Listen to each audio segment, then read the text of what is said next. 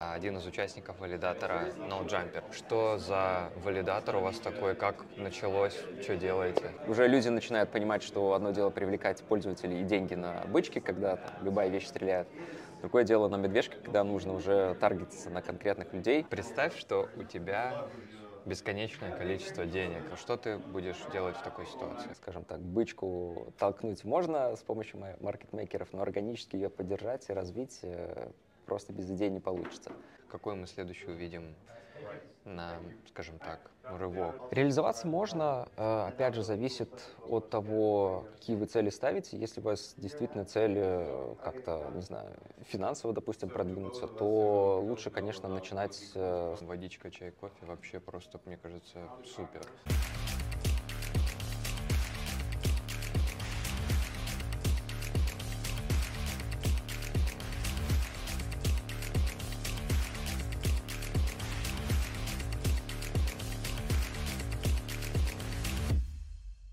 Третий день Космоверса. Много народу подразбежалось, но все равно сегодня должны быть интересные панельки, плюс э, авторпати по закрытию мероприятия. Все это здесь проходит в Стамбуле, и несмотря на то, что мы далеко-далеко от мест, где говорят на русском, мы все равно встречаем людей, которые на нем говорят. И мы встретили Сергея. Сергей э, валидатор, э, один из участников валидатора NoJumper. Привет, Сергей. Привет, Валентин. Привет, слушатели, зрители. Да. Расскажи нам немножко о себе, что за валидатор у вас такой, как началось, что делаете? Мы валидируем около полутора лет. В основном это космос э, цепочки. У нас большой опыт работы в этой экосистеме. В наши самые активные времена мы валидировали около 40 сеток в пике. Эм, мы команда, которая состоит из трех друзей. Мы в крипте достаточно давно, 2016 года успели побывать в VM-проектах, э, в крипто-стартапах. Э, у нас мы все айтишники, у всех есть опыт э, в этой теме. Ну и вот где-то в конце 21-го, в начале 22 года мы решили объединиться. Сначала в NoJumper было два человека, Валентин и Влад. Потом я присоединился к этой команде, и мы вот такой троице уже полтора года работаем. Достаточно приятно, дружно, делаем свои продукты, пытаемся выбиваться, конкурировать среди других валидаторов. Э, находить свое место под солнцем э, среди проектов. Как на практике оказалось, что валидирование, валидирование сейчас, особенно это не настолько э, простая э, индустрия, особенно на медвежьем рынке. То есть уже люди начинают понимать, что одно дело привлекать пользователей и деньги на бычки, когда там, любая вещь стреляет. Другое дело на медвежке, когда нужно уже таргетиться на конкретных людей, на юзеров, понимать, что, оказывается, их нужно привлечь, заинтересовать, сделать что-то полезное, как минимум ну и, соответственно, получить какой-то выхлоп. А, расскажи о себе немножко, чем ты вообще сам занимаешься, чем ты занимался до того, как начал заниматься валидированием и присоединился к команде? Основная специализация у меня — это бизнес-анализ и продукт-менеджмент. А, IT. То есть я, в принципе, айтишник, э, окончил университет по специальности радиофизика, ну и дальше, как бы, можно сказать, почти по специальности ушел в IT. Э, да. Значит, э, как я говорил, что мы с ребятами в крипте давно, и, в принципе, мне повезло попасть, мой путь с крипты начался в 16-17 годах с, со стартапа под э, руководством Киберфонд. Это сейчас известная сеть Cyber, она же Бостром. Вот, все началось еще, еще с, с тех самых времен. Я там был как продукт менеджер Где? Менеджер в этой команде. В какой? В Сайбере. В Сайберфанде или в Сайбере? А, Сайберфанд э, был такой фонд. Сейчас он, наверное, больше остался как для тех, кто знает, что это за проект, и для тех, у кого остались майки. Э, честно говоря, не, не, не слежу за последними их э, анонсами, да, но э, в то время они выделяли средства и помогали атомарным единицам проектам, то есть это были команды людей, которые хотели под э, инвестиции Cyberfund запускать свои проекты. Вот одним из проектов тогда был, э, собственно, он еще не назывался Cyber, пытались разные имена придумать, но это был э, вот собственный проект, собственно, который потом вырос в проект Бостон, проект сами. Удивительно, я, я не знал. И что ты там делал? Моя основная специализация была э, менеджмент по, ну, в целом, менеджмент процессов, э, э, менеджмент управления продуктом. Э, продукт состоял из трех э, таких, из портфолио из трех проектов. Это децентрализованный э, граф знаний, который, вот, собственно, сейчас блокчейн Cyber, э, база данных на эфириуме, ChainGear, такое название у него было, и Web3 браузер, который должен был привлечь пользователей, которые не знакомы с Web3, э, и дать им доступ в вот децентрализованный э, граф знаний. Вот, собственно, этот браузер сейчас э, существует, скажем так, в версии Web 2.5, то есть он использует стек технологии Web 2, но тем не менее он дает доступ к блокчейну Cyber. Это вот всем известный Cype.ai. Если туда заходишь, то собственно, получаешь полное, полный уникальный Web3 experience. Вот это были три продукта. Я отвечал больше за браузер, но тем не менее помогал э, в целом развиваться проект. И там же мы, собственно, познакомились с Валентином, который сейчас э, работает с нами в Moonjumper. Такая история. И непосредственно оттуда, собственно, вырос валидатор Bro Bro, тоже ребята, которые работали в этом проекте, они продолжают работать в этом проекте. Ну, у них э, собственный бизнес тоже. Я так смотрю, ребята из Сайбера очень много чего понаделали хорошего. Очень много. Очень много проектов, очень, на самом деле, плотное и такое историческое комьюнити. Собственно, одни из пионеров э, в, в, в экосистеме. И в свое время, наверное, вовремя переключились с EVM стека на космос. Это где-то был 18 год, когда еще сильно никто не задумывался о том, как собирать свои проекты а, на этой технологии. Э, рассматривался Polkadot э, как альтернатива, но тогда показался достаточно сложным. Собственно, как, каким он, наверное, и представляется до сих пор нами, потому что по сравнению с космосом, скажем так, э, порог входа гораздо выше. Расскажи, пожалуйста, вот у вас сейчас три человека. Что вы делаете? Достаточно ли вам такого количества людей, и как вы вообще друг с другом коммуницируете? У вас прям какая-то как организация или это что-то больше неформальное? Мы находимся в переходной стадии между неформальной и формальной организацией. Сори, добавлю один момент, что я это спрашиваю для того, чтобы если а, зрители смотрели, и они захотели бы стать валидатором когда-либо, чтобы они примерно понимали, как это работает и откуда берутся там, например, валидаторы, что они делают, потому что очень много всегда непонятных вопросов. Как ты, например, смотришь, там разработчиков зовут там везде во все проекты, а что такое разработчик и что конкретно делает разработчик, я не уверен, что много кто знает. Вот, поэтому и спрашиваю сейчас про именно организацию. У нас, в принципе, четко разделены обязанности, но тем не менее какие-то из них могут пересекаться. У нас э, два человека, скажем так, глубоко техническими знаниями, которые занимаются непосредственно поддержкой сетей, это Валентин э, и Влад и техническими контрибуциями. А на моей стороне, скажем так, больше бизнес-часть, коммуникация с проектами, продвижение, собственно, делегации, обсуждение с проектами делегации и так далее. Мы, повторю, что находимся в переходной стадии, то есть у нас, скажем, поскольку у нас три человека, вот нам, собственно, нет сильной необходимости как-то Э, ну, не столько много проектов, э, еще не такой большой поток э, делегации средств. Мы не задумались над тем, как это все дело легализовать.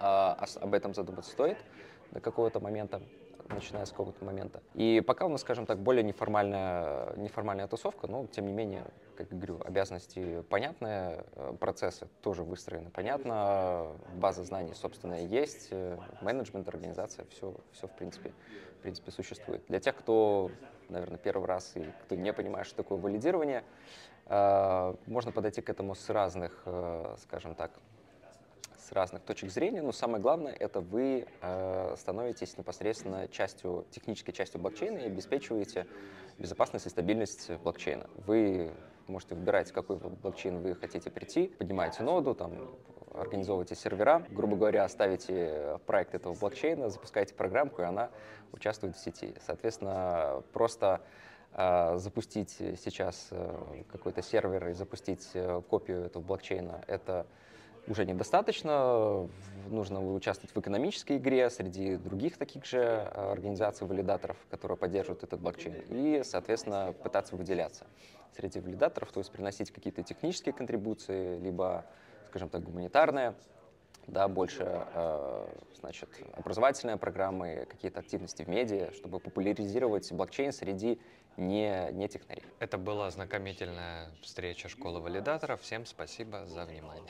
Да. Привет, кстати, да, привет школе валидаторов и непосредственно Вове. Слушай, расскажи, пожалуйста, я слышал, что есть разные ветки у валидаторов, как в направлении, что они будут делать. Есть валидаторы, которые занимаются исключительно медиа, как вот, ну, не только исключительно медиа, но у них есть больше медиа-вектор, как вот, например, мы сейчас записываем, вот прям рядом с нами э, валидатор э, и Friends записывают э, кучу разных интервью. Есть валидаторы, которые запускают э, чисто технические какие-то вещи, то есть они только код, например, предоставляют или инфраструктуру. А есть такой вектор, как менеджмент валидаторов как таковых, то есть как больше как же он называется-то? Ты имеешь в виду работу с комьюнити валидатором? Нет, не, не работа с комьюнити валидаторов, когда ты берешь, грубо говоря, все валидирование на аутсорс.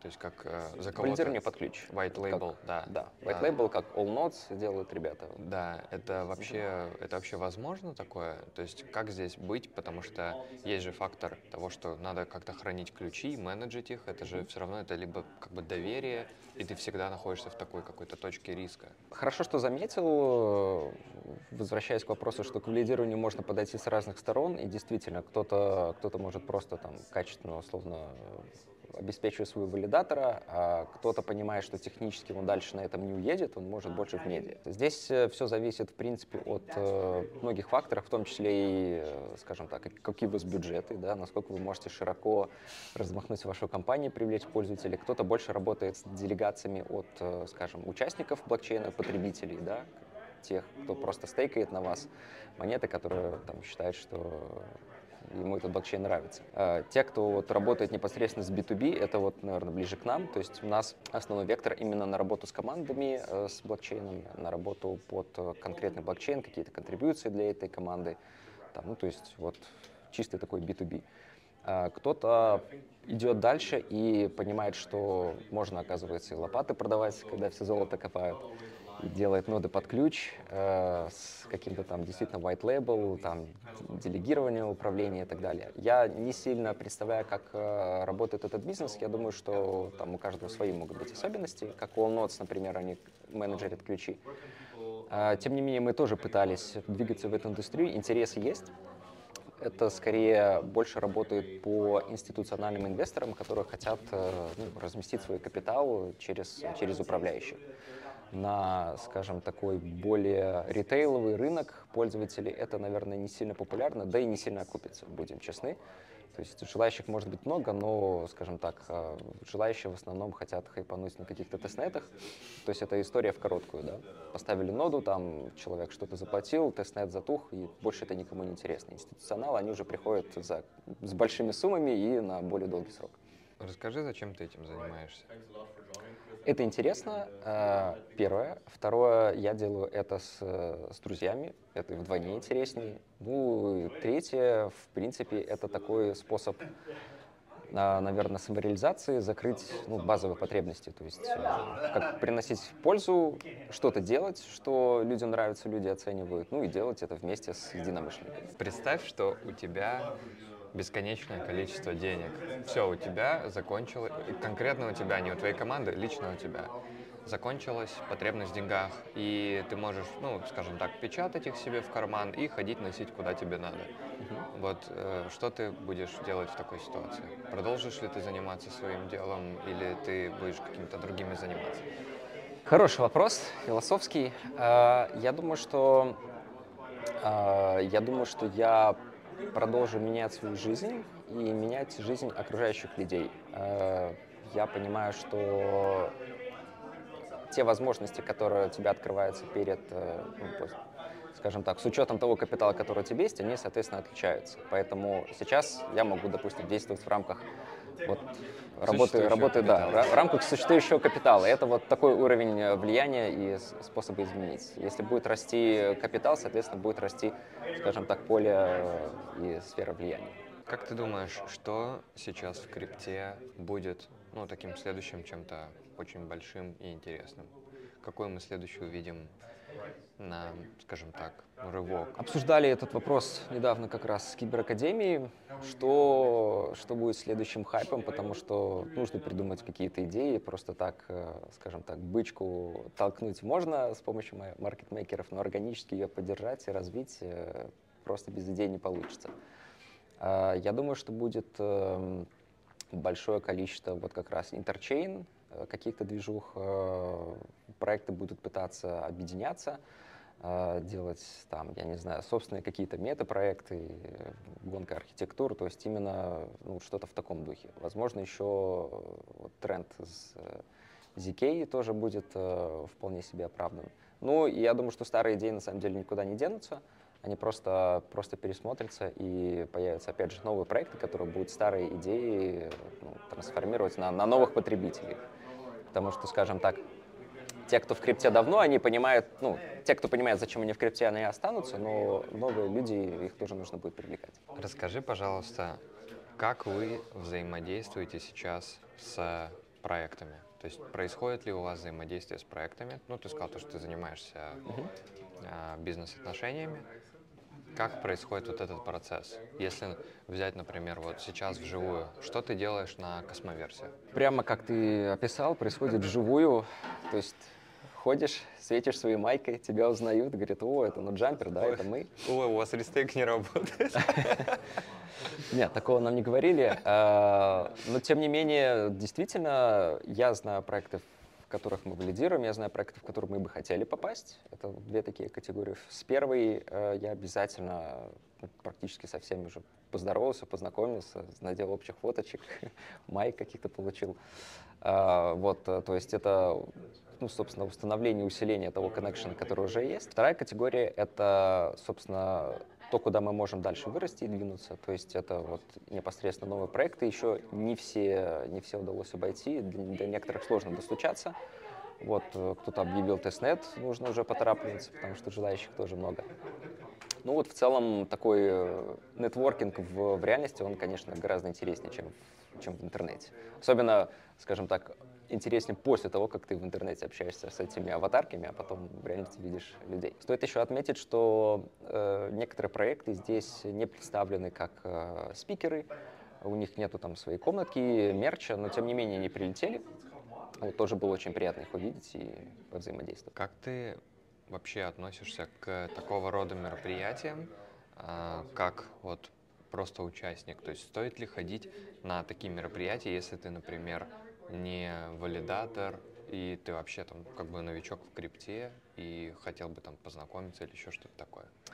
Uh, да, я думаю, однозначно стоит, но чтобы сделать это более продуктивным, я бы м, четко понимал, зачем.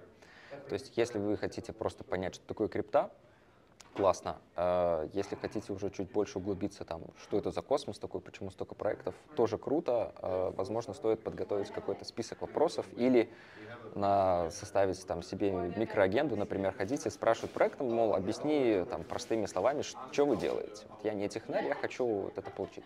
Потому что, скажем, просто прийти и там, попить кофе, там, с одним пообщаться, с другим, наверное, выхлоп сильно не даст. Все-таки нужно чуть лучше понимать, э, зачем мы здесь. Но это неплохое место для старта, если это вот именно, особенно если вы тут э, живете, вам не сложно сюда попасть.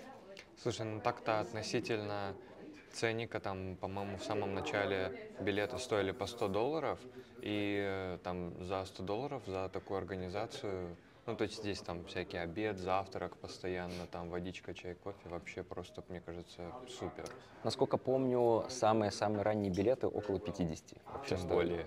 Э, я согласен. По, по ценнику Cosmoverse достаточно, достаточно бюджетный, если сравнивать со следующим, следующей конфой, который будет в Стамбуле, это Staking Summit соответственно, там уже ценник в 10 раз выше. Ну, там и как бы представители всяких venture capital, фонды и проекты, конечно, более, скажем так, объемные будут, но тем не менее. Ты тоже туда планируешь?